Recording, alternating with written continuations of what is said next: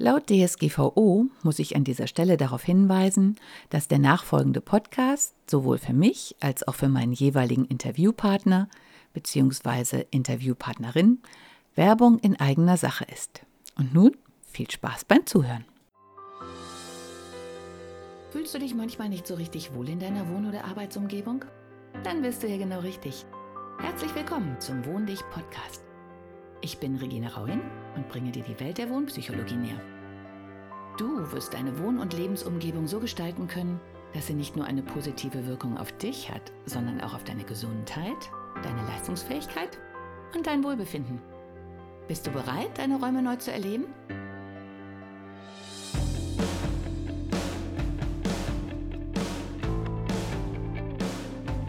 Aber wir haben den Anfang gemacht. Und es ist, es ist ja ein Querschnittsthema. Ähm, äh, Patricia Muck hat ja vorhin gesagt, es gibt halt klassische Ressorts wie Sport und Politik und Wirtschaft und äh, Themen, die da nicht reinfallen, und da gehört eben auch Architektur dazu, die haben es naturgemäß immer sehr schwer, denn ein Architektur- oder Stadtplanungsthema, das kann ein hochpolitisches Thema sein, das kann aber auch ein Wirtschaftsthema sein, weil irgendwelche äh, Budgets überschritten werden. Es kann ein kulturelles Thema sein, weil das Gebäude von hohem künstlerischen Wert ist. Aber man kann eben nicht sagen, ein Architekturthema fällt in ein bestimmtes Ressort. Und deswegen ist es oftmals so, dass es eben durch dieses Raster durchfällt und dann eben auch in den Redaktionen gar nicht als Thema erkannt wird. Und das ist auch so ein Punkt, der uns sehr interessiert. Mhm. Wie kann man das denn vielleicht auch ändern, damit solche Themen auch tatsächlich die Aufmerksamkeit bekommen, die sie verdienen? Ja, da, Sie haben mich jetzt wieder daran erinnert, was ich gerade sagen wollte. äh, denn ähm, bei dieser Trennung äh, vergisst man eine ganz wichtige Sache. Denn ähm, so wie Kleidung ist Architektur, äh, Wohnpsychologie ist ja mein äh, Steckenpferd und äh, mit dem Schwerpunkt auf Psychologie. Ähm, denn all diese Dinge, die wir politisch beobachten, äh, die in Sportstadien abgehen, äh, dass ich mich in der S-Bahn nicht mehr sicher fü äh, fühle, das ist Architektur. Das ist nur niemandem bewusst. Wir sagen immer, es ist mhm. politisch. Aber ähm, wenn ich nur allein an eine Nachtfahrt im Zug nach Basel denke, äh, wo ich ganz alleine als Frau da saß und eine Gruppe von zehn Leuten aus keine Ahnung woher im Prinzip den ganzen äh, Waggon terrorisiert hat und ähm, ich dann nachher, erst als ich in Basel in einen Schweizer Zug umgestiegen bin, der eine ganz andere Akustik hatte, der gedämmteres Licht hatte, der sehr wertschätzend mir als Kunde entgegenkam, weil er sehr hochwertig ausgestattet ist, habe ich dann mal überlegt, wie war denn der erste Zug ausgestattet und hat nicht sogar die Ausstattung des Zuges diese Aggressivität auch irgendwie gefördert? Hat dieses grelle Licht, bei dem keiner schlafen konnte, uns nicht auch in eine Stimmung versetzt, die ich normalerweise um diese Tageszeit gar nicht gemacht hätte? Und daher finde ich, äh, deswegen mache ich auch diesen Podcast, dass Architektur komplett unterschätzt ist. Denn wie wir auch in der Vorbesprechung ja schon gesagt haben, da sind wir auch wieder bei der Theke. Ähm, wie sitzen die denn? Wie stehen sich denn die Politiker gegenüber? Sind die auf Konfrontationskurs oder sind die so wie wir jetzt im Halbkreis? Wir können uns alle angucken. Wir sind auf Augenhöhe. Keiner sitzt niedriger oder höher oder hat ein Podest unter sich. Äh, wir sind auf einer Gesprächsebene im wahrsten Sinne des Wortes und nicht auf einer Gesprächstreppe. Äh, und da, finde ich, kommen wir der Sache doch näher. Und wenn wir den Blick darauf lenken können, welche enormen Auswirkungen Architektur hat. Also wenn ich ähm, auch, ich, ich habe ja hier unten ja die vielbefahrene Straße und wenn ich darüber nachdenke, wenn die Leute zu einer Arbeitsstelle fahren, an der sie sich wohlfühlen, geschätzt fühlen und eben diesen Druck nicht haben, diesen Frust, ich kann eh nicht, äh, ich kann eh nichts ausrichten ich kann eh nichts machen und sich dann beim Autofahren abreagieren. Wie viel weniger Verkehrsunfälle hätten wir? Wie viel weniger Polizisten wären für so einen Mist im Einsatz?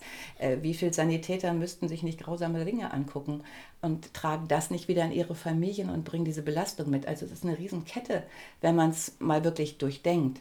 Und deswegen kann ich nach wie vor diese Deadlines einfach nicht unterstützen, weil ich die selber auch kenne und mir, die meinen eigenen Job verleidet haben. Ich habe jahrelang dafür gekämpft, Innenarchitektur zu studieren und jetzt stehe ich da und arbeite am Fließband oder jetzt nicht mehr. Äh, mach die Planung schneller fertig, ist sowieso nicht ganz richtig, mach sie nochmal, zu teuer, zu langsam, zu hell, zu was weiß ich. Ähm, und irgendwann sitzt man da und denkt, warum soll ich die überhaupt noch ordentlich machen? Sie wird ja sowieso noch sechsmal geändert. Und das war der Punkt, wo ich dann den Cut gemacht habe und habe gesagt, nee, weil die Dinge werden nachher gebaut und damit konfrontiere ich Menschen und damit mache ich Menschen im schlimmsten Falle auch aggressiv, weil die Läden nicht richtig ausgeleuchtet sind, äh, weil die Verkäuferinnen nicht genug verkaufen. Also es ist eine Sache, die man gar nicht so einzeln sehen kann. Ich würde niemals zwischen Architektur und Politik unterscheiden, weil eigentlich ist Architektur Politik und Politik mhm. ist immer auch gegenständlich. Das sehen Journalisten leider völlig anders. Ich weiß, weil, ja, das habe ich gesehen. Ja. Ressort, weil es das Ressortdenken gibt. Das ist wie in der Politik, da gibt es halt auch Ressorts ja. und alles, was eben zwischen den Ressorts landet, das äh, fühlt sich, da fühlt sich keiner für verantwortlich. Und wir können nicht die Rahmenbedingungen der journalistischen Arbeit ändern, aber wir trauen uns zu, Journalistinnen und Journalisten zu sensibilisieren dafür, auch Architektur- und Stadtplanungsthemen zu bemerken. Also überhaupt mal drauf zu schauen, da ist ja etwas, das äh, gehört zwar eigentlich gar nicht so in unsere Ressorts rein, aber es ist so wichtig, dass wir es trotzdem irgendwie in unsere Berichterstattung integrieren. Das ist das, was man mit Sicherheit erreichen kann und was bei anderen Themen ja auch gelungen ist. Also ich komme ursprünglich aus dem Medienjournalismus mhm. und auch Medien sind so ein Querschnittsthema. Das hat mit allem was zu tun, das hat mit Politik zu tun, ähm, früher, als es um Frequenzvergaben äh, ging beispielsweise, das hat natürlich was mit Kultur zu tun, das hat aber auch was mit Wirtschaft zu tun. Und auch das ist ein Thema, das lange Zeit eben nirgendwo so richtig aufgehoben war. Mittlerweile wird aber das Thema Medien durchaus von den Medien selber auch ähm, wahrgenommen. Mhm. Und ich denke, es ist längst überfällig, dass das mit dem Thema Architektur und Stadtplanung genauso passiert, weil das eben alles Dinge sind, die unser Leben ganz deutlich und auch unsere Lebensqualität ganz deutlich beeinflussen. Und deswegen müssen die auch öffentlich und auch eben in journalistischen Medien aufgegriffen und diskutiert und analysiert und bewertet werden. Mhm. Und da sehen wir eigentlich die Journalisten schon erstmal in der Pflicht oder als diejenigen, die die Aufgabe haben, das mal anzustoßen. Mhm. Dass natürlich alle anderen, die damit zu tun haben, das sind natürlich auch nicht nur die Architekten und Stadtplaner, das sind auch äh, Bauherren, äh, Immobilienentwickler, das sind die Kommunen, äh, die Entscheidungen treffen. Also dass die alle natürlich dann auch irgendwo äh, aufgefordert sind, ähm, kommunikativ zu werden und sich zu äußern und an der Transparenz dessen zu arbeiten, was sie da tun, ist auch klar. Aber wir kommen jetzt aus der journalistischen Ecke und wir sagen, erstmal sind die Journalisten diejenigen, die mal gucken müssen, dass sie dieses Thema mal auf die berühmte Agenda setzen, denn mhm. sonst wird dieses Thema weiterhin so ein Schattendasein führen. Ja, ja denn äh, ich finde, es kommt ja auch darauf an, wie man die Aufgabe formuliert. Die meisten sagen immer, oh Gott, wir müssen jetzt alles, es muss sich total ändern. Und damit renne ich immer gegen eine Wand, weil äh, ich kann nicht so ein System sofort kippen. Das, was ich jetzt in letzter Zeit immer bewusster merke, äh, wenn einer ein Beispiel setzt und die anderen zugucken und die sehen, wow, dem geht super damit, dann probieren die es aus, dann habe ich so eine Hemmung weg. Also ich sehe immer dieses Bild, dass ein Tropfen ins Wasser fällt und dann bilden sich halt Ringe. Die Ringe werden zwar mit Distanz immer kleiner, aber wenn ich dann nur einen Tropfen nachkippe, dann kommt so das nächste. Und wenn ich konstant bleibe und nicht anfange, da plötzlich Steine reinzuwerfen oder so, dann, äh, dann ist das auch ein System, was Vertrauen aufbaut und was, wo sich auch andere dann trauen.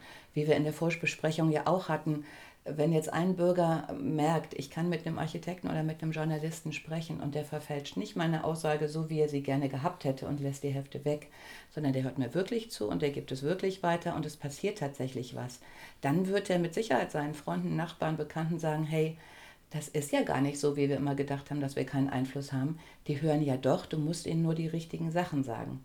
Und das ist eigentlich der Effekt, auf den ich so hinziele. Und dann ist die Aufgabe auch plötzlich nicht mehr so, oh Gott, ich muss oder ich kämpfe gegen, sondern dann setze ich ein Zeichen für. Erstmal ein kleines, aber dann werden es immer mehr. Und ich meine, gerade aus den Medien sehen wir ja diese Logarithmen und die, äh, ja, wie schnell sich sowas vervielfältigt. Also ich denke immer an diesen Jungen, der wegen der Englischklausur, an der witzigerweise auch mein Sohn teilgenommen hat, äh, einen, glaube Facebook-Aufruf gemacht hat und der hatte innerhalb von drei, vier Tagen 60.000 Menschen und der hatte die deswegen, weil alle das nachvollziehen konnten, was er bemängelt hat. Und damit bewirkt man was und sogar sehr, sehr schnell. Und ich glaube, das ist auch eine Sache, die wir viel mehr nutzen sollten. Im Positiven. Ja, dazu muss aber natürlich auch den Betroffenen ihre Betroffenheit selber bewusst sein. Ja, das In ist In dem Moment, wo ich ein Interesse daran habe, was passiert denn eigentlich auf diesem Grundstück da drei Häuser weiter, wo das Haus gerade abgerissen wurde, hat das was mit meinem persönlichen Leben zu tun, dann hat das eine Relevanz und dann werde ich mich auch dafür interessieren, was da abläuft und ob da jetzt ein Parkhaus gebaut wird oder ein Einkaufszentrum oder ein Wohnhaus. Aber ja. in dem Moment, wo ich mich da überhaupt nicht für interessiere, ähm, weil ich mich da gar nicht von betroffen fühle, dann ähm, werde ich mich da auch weder aktiv informieren noch informieren lassen.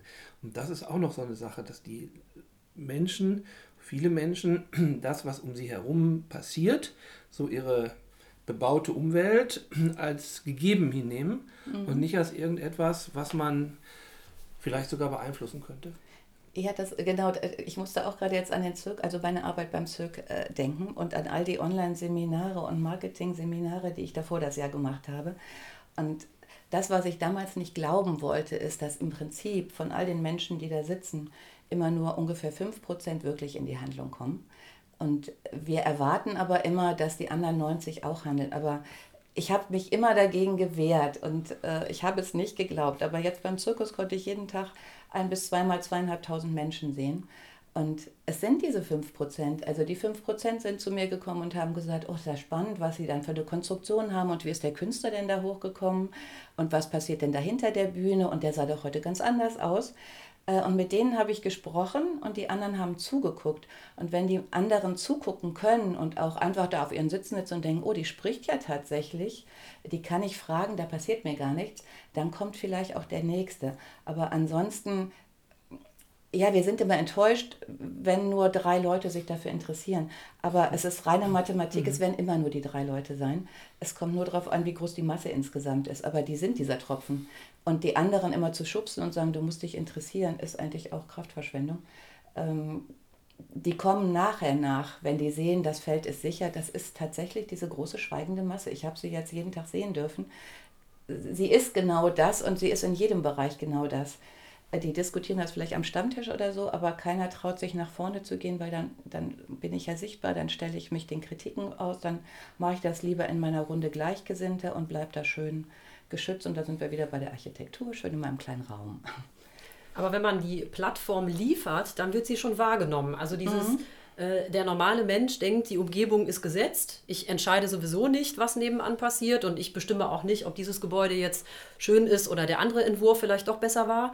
Wenn man das aber aufbricht, also aus meiner äh, Zeit als äh, Lokaljournalistin beim Generalanzeiger war ich zum Beispiel mal auf einer Veranstaltung, ja. wo es wirklich darum ging, was passiert mitten in der Stadt, in einem bestimmten Gebiet, da sollte es umgebaut werden, Neubau, Sanierung war das Thema.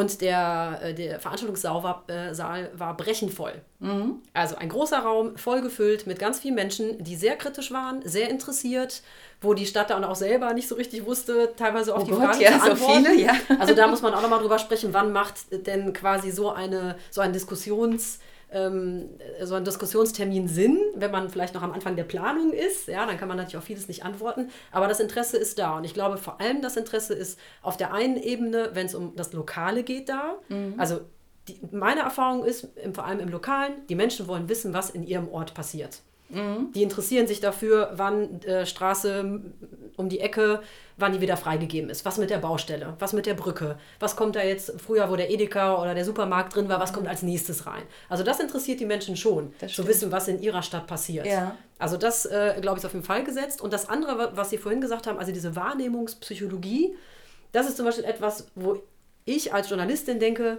Architektur und Stadtplanung ist so ein wichtiges Thema. Es ist mhm. ein gesamtgesellschaftlich relevantes Thema. Und trotzdem, so unser Eindruck bislang, unterrepräsentiert in, sag ich mal, Publikumsmedien. Ja, ja, definitiv. Und die Frage, die uns jetzt umtreibt, ist, warum ist das so, obwohl das so wichtig ist? Und eine ganz tolle Geschichte möchte ich gerne erzählen ja. aus einem anderen Interview mit einer, ähm, also mit einer Architektin haben wir gesprochen und die erzählte, die haben ein, es war eine Psychiatrie eine Psychiatrie umgebaut, komplett neuer Entwurf, wirklich architektonisch einmal komplett umgedreht sozusagen. Ja. Und im Nachhinein mit den Betreibern gesprochen und der Betreiber hat gesagt, nachdem wir umgebaut haben, verzeichnen wir weniger Ausbrüche. Ja, genau.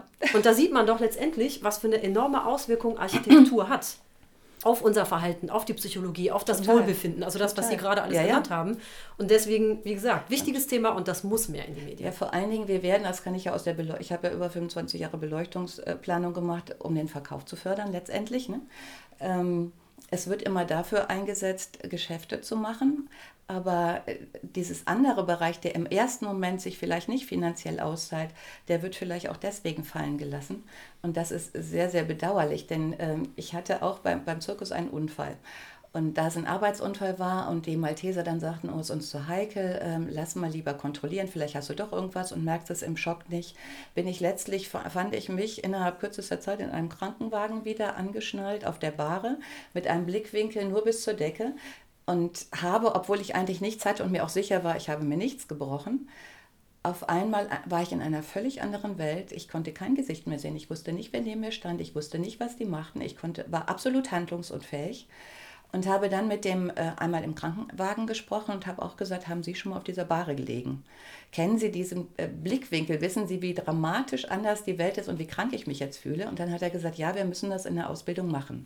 Im Krankenhaus war es aber so, als ich den Arzt dann nachher fragte, zum Glück war ich ja nicht krank, hat er gesagt, nein, das ist nicht Teil unserer Ausbildung. Ähm, und habe ich gesagt, dann sollten sie es aber mal ganz schnell machen, weil ich auch einfach an der Wand abgestellt worden bin. Ich konnte nicht sehen, wann kommt wieder jemand. Sind meine Sachen überhaupt noch bei mir? Haben die die wirklich unter das Bett gestellt? Ja, und dann habe ich mit einer äh, Lernschwester, glaube ich, gesprochen. Das war die einzige, die sich auch über mich gebeugt hat. Und dann lief da eine Frau über den Gang, die immer sagte, hilf mir. Und ich äh, dachte, es wäre ein zusammengeschlagener, der da blutend über den Gang läuft. Ich sah den ja nicht. Die Stimme war ganz tief und die Lernschwester sagte, nee, haben Sie keine Angst, das ist nur Betrunkene und die können wir nicht weiter vermitteln. Ähm, und dann kam mir nämlich auf Demenz und die sagte, hier laufen oft Demenzkranke rum. Und die hat mir nämlich dann auch erzählt, im Prinzip, was sie auch mit der Architektur sagten, dass zum Beispiel in Holland Demenzkranke, die irgendwie immer an der Bushaltestelle warten. Sie meinte dann, Demenzkranke warten immer an der Bushaltestelle. Und in Holland bauen die denen dann einfach diese Bushaltestelle und die bauen denen das Dorf in, aus der Zeit, in der die im Geiste leben. Und auf einmal haben die Pflegekräfte überhaupt keinen Stress mehr. Die Demenzkranken kennen sich aus. Die sind da in einem Bereich, der aussieht wie offen, ist aber gesichert. Die könnten nicht raus. Äh, auch bei anderen Kursen haben die mir halt gesagt, Demenzkranke rennen immer. Und dann haben die denen wie so eine 400-Meter-Bahn gemacht. Egal wie weit die rannten, sie rannten immer im Kreis, das merkten die aber nicht. Und dann musste man nur noch durch die Farbe sagen, in die Tür sollen die wieder einparken, weil da ist die Farbe tatsächlich immer unbewussten Sachen. Und von daher ist das tatsächlich so, dass Architektur wahnsinnig viel Stress vermindern kann, wenn man es einfach mal macht. Also wenn man nicht sagt, ach Quatsch, und das geht doch eh nicht. Äh, und wir sind da leider, wie wir im Vorgespräch schon sagten, ein großes graues Terrain, was die Farbe noch nicht erkannt hat. Also andere Länder sind da schon ganz woanders und viel offener. Und wir können ja auch da mit denen sprechen und uns Anregungen holen, wenn wir wieder auf die Kommunikation kommen. Und ich verstehe nur immer nicht, warum wir das nicht mehr machen. Also, ne? also als Journalist muss ich sagen, da stecken jetzt gleich wieder drei, vier journalistische Themen drin, Geschichten mhm. drin, die man sofort machen könnte und die ich jetzt persönlich ganz spannend finde. Aber auf der anderen Seite ähm, dass Themen wichtig sind, das sagt ja überhaupt nichts darüber aus, ob Leute sich wirklich dafür interessieren. Es gibt unheimlich viele sehr, sehr wichtige Themen in der Welt, für die sich niemand interessiert. Ja. Manchmal, weil die Themen viel zu kompliziert sind, weil die Menschen sie nicht verstehen oder auch weil sie schlichtweg langweilig sind. Und wir sind jetzt auch nicht so naiv, dass wir sagen, weil Architektur und Stadtplanung wichtige Themen sind für die Menschen, deswegen müssen sich da Millionen für interessieren. Das wird sicherlich nie passieren, aber es gibt auch Beispiele dafür, wie man auch mit eher sperrigen Themen dann doch auch eine größere Nische erreichen kann. Also vor 30 Jahren war das Thema Wissenschaftsjournalismus noch extrem neu. Da gab es sowas eigentlich mhm. noch gar nicht. Und auch heute ist es so, dass das zwar durchaus ein ähm, beachtenswertes journalistisches Themengebiet ist, aber nicht jeder Mensch ähm, interessiert sich für die neuesten Entwicklungen in der Mathematik. Ähm, also das ist dann auch wieder die Nische in der Nische. Da gibt es da Themen wie Gesundheit beispielsweise, interessieren dann mehr Leute oder Psychologie ähm, als dass sich Leute wirklich jetzt für Physik oder für ähm, Maschinenbauforschung interessieren würden. Und so ähnlich sehe ich das eigentlich auch bei dem Thema Architektur. Das ist und wird immer eine Nische bleiben, aber es sollte eine größere Nische werden. Und diejenigen, die sich dafür interessieren, die sollten eben solche spannenden Geschichten, wie Sie sie gerade erzählt haben, auch tatsächlich ähm, erfahren können. Und äh, es ist sehr schade, dass es eben sowas gibt und man hört und liest sieht Eigentlich sehr wenig nichts darüber. davon. Mhm. Ja, weil das ist nämlich so mein Punkt, wo ich gerade dachte, naja, aber Sie als Journalist oder wenn man es jetzt mal unter Medien sieht, ähm, Sie, also äh, in der Werbung schaffen Sie es und selbst Babywindeln äh, lecker zu verkaufen. Also wenn jemand jetzt sagen würde, das Thema ist wichtig, äh, dann ist doch gerade die, die Aufgabe des Journalisten, das auch so rüberzubringen, dass die Leute es erstens verstehen können. Äh, Im Prinzip das, was man ja jetzt bei vielen Vorträgen macht mit diesem Handscribbling, dass auf einmal Themen, die früher überhaupt nicht äh, langweilig und alles waren, dass auf einmal die Leute sitzen und sagen, wow, das ist spannend. Äh, ich glaube, es ist immer nur die Sache, möchte ich das überhaupt, dass die Leute das wissen? Ähm, und nehme ich mir die Zeit, weil im Prinzip, ja, wenn ich jetzt auch bei Facebook, Instagram gucke, da sieht man ja, wofür die Leute sich interessieren und wie sehr die sich plötzlich für was interessieren, wofür sie sich früher nicht, oder YouTube-Kanäle zum Beispiel. Und ich erinnere mich da an eine, eine die, die ist Chemikerin und hat auch gesagt, mein Thema ist grottenlangweilig, äh, es ist nicht grottenlangweilig, aber mich versteht keiner. Und die hat deswegen irgendwann mal angefangen, einen kleinen Film zu machen, um das näher zu erklären und ist dabei so gut geworden, dass die jetzt eine der besten YouTuberinnen ist und die erklärt Themen, die vorher kein Mensch verstanden hat, aber eben auf eine Art, äh, dass sie diese Dramaturgie, die man beim Journalismus braucht, auf ihren wissenschaftlichen Bereich angewendet hat und die Leute total mitnimmt, dass sie die auch nicht überfordert, also wirklich nur kurze Sequenzen macht und man danach steht und dann, wow, so habe ich das noch nie gesehen. Also ich denke auch, dieser Glaubenssatz, das wird sich nie ändern, sehe ich nicht so. Also ich glaube, das ist tatsächlich nur ein Glaubenssatz. Es ist eine Sache, wie man damit umgeht. Naja, die Frage ist doch letztendlich, inwiefern Journalisten das Thema überhaupt auf der Agenda, auf, ja, auf der Agenda letztendlich haben. Mhm. Ja? Also wie viele Journalisten gibt es, die äh, bei der Themenkonferenz da sitzen und ein architekturrelevantes Thema vorstellen? So, meine These wäre relativ weniger. Naja, ja. aber sobald der erste Journalist eine, äh, eine Mutter oder einen Vater hat, der demenzkrank ist, sieht die Sache vielleicht schon ganz anders aus. Hat dir die heutige Episode gefallen? Dann bewerte diesen Podcast am besten mit Kommentar direkt bei iTunes. So gibst du auch anderen die Chance, diesen Podcast besser zu finden und die Tipps nutzen zu können. Hast du vielleicht noch Fragen oder Anregungen für die nächsten Folgen? Dann hinterlasse dein Feedback gerne unter dem Blogbeitrag zu dieser Episode oder sende es direkt per E-Mail an podcast.wohndich.de. Meine E-Mail-Adresse und alle Links zum Beitrag findest du in den Show Notes.